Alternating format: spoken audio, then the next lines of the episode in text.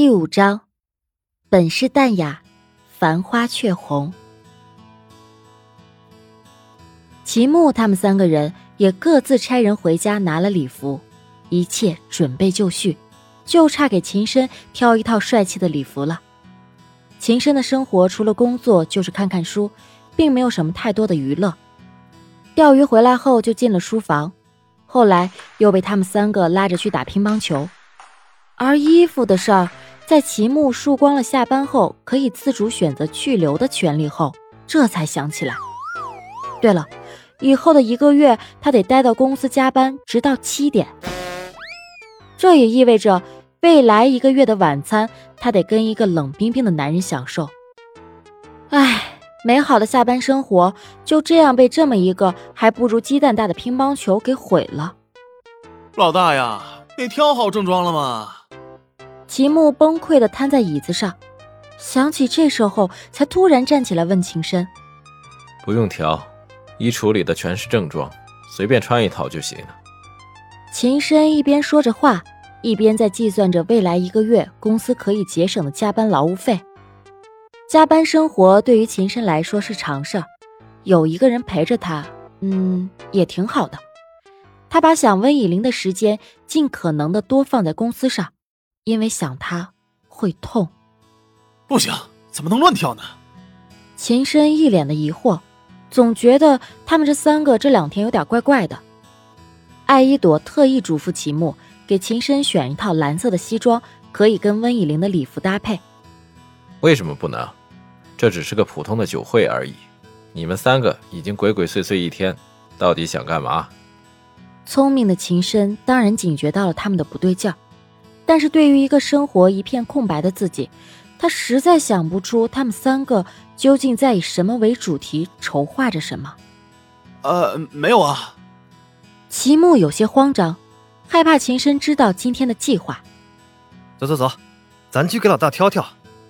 林晴雨说，便把秦深一路推到了房间。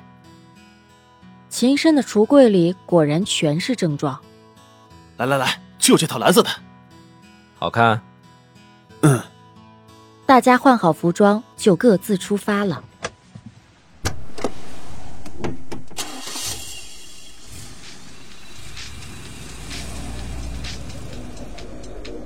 不愧是名流的社交场合，果然不一样。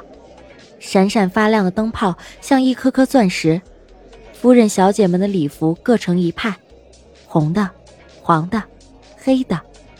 有的太太小姐为了能在晚会上出风头，早在一个月前，许多人都开始找人量身定做了，身上的珠宝也都是价值连城的，够非洲一家人不知道要吃上多少年的饭了。但最漂亮的还属于以琳身上的这件美人鱼服，可惜温以琳的心思并不在这件礼服上，大家都在看着她，那些人的目光都带着嫉妒与恨。因为许多男人的目光都无法从他的身上移开，那些目光像是熊熊烈火，正把他的皮肤在一点点灼伤，很是难受。他只想赶紧离开这个是非之地。他再一次强烈的感觉到，与大自然相比，这里自然更加不适合他。艾依朵此时站在温以玲旁边，也是很心虚的，所以他想去找齐木问问情况到底如何。便以上厕所为名，把温以玲丢在了大厅。温以玲想陪着他去，艾依朵却说什么都不让，说是长大了不用女生陪着上厕所了。温以玲觉得真是奇怪，昨天中午一起在餐厅吃饭，还拖着他陪着上厕所呢，怎么这一夜之间就长大了？艾依朵坚持让温以玲留下来，温以玲也没有办法，便找了一个靠边的吧台椅。靠在吧台旁，艾依朵给他配的鞋子太高了，有些脚疼。大厅放着一首不知名的音乐，有的人正在跳舞，有的正在寻找目标，希望在这次的晚会中找到一个恋人。服务员给温以玲送来了一杯香槟，温以玲拒绝了，希望能给她换一杯冰的鸡尾酒。大厅里的千金小姐、贵太太，温以玲是一个也不认识。尴尬到不能再尴尬了，这艾依朵到底怎么回事？这么久都还没回来，等回家了，一定要好好收拾她，把她的零食全部都拿去喂猫。温以玲在心里小声的嘀咕着。而这边，艾依朵拖着高跟鞋，一路小跑到了一个泳池旁。她和齐木约好在那里见面。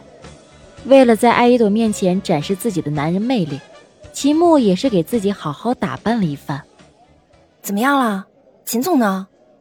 艾依朵显然很激动，也有些担心。秦牧倒是一副放宽心的样。放心吧，泽阳正带他进去呢。一切都进行的很顺利。接下来，就是主角登场了。艾依朵不自觉的笑了笑，太棒了，想想就幸福。小女生就是这样，一件极其有风险的事，她都愿意往最好的方向去想。在他们的世界里，没有什么风险，总能想得很简单。但是男生不同，对于这件事儿，齐木一开始就是有些担心的。但是。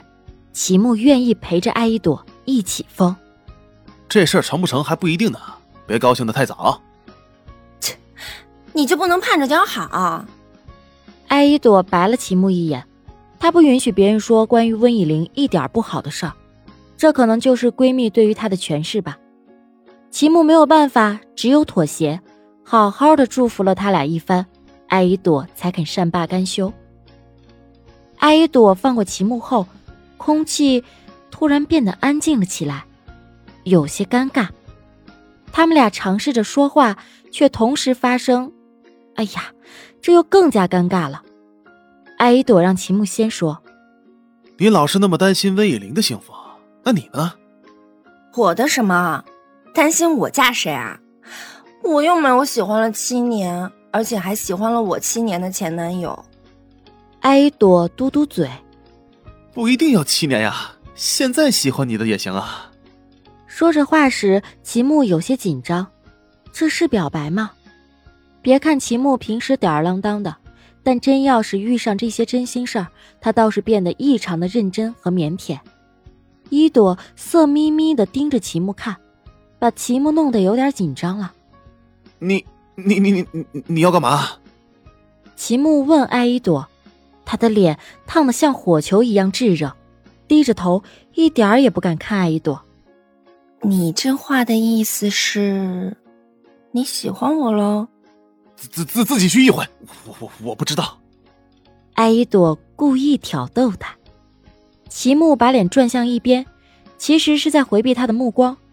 艾依朵等着齐木说一句“我喜欢你”，也等了许久了，可是等到现在也没能等到。这种失落，他不能表现出来，所以只能用这种玩笑来掩饰。哟哟哟，瞧你一个大男人，那怂样，喜欢了还不敢承认。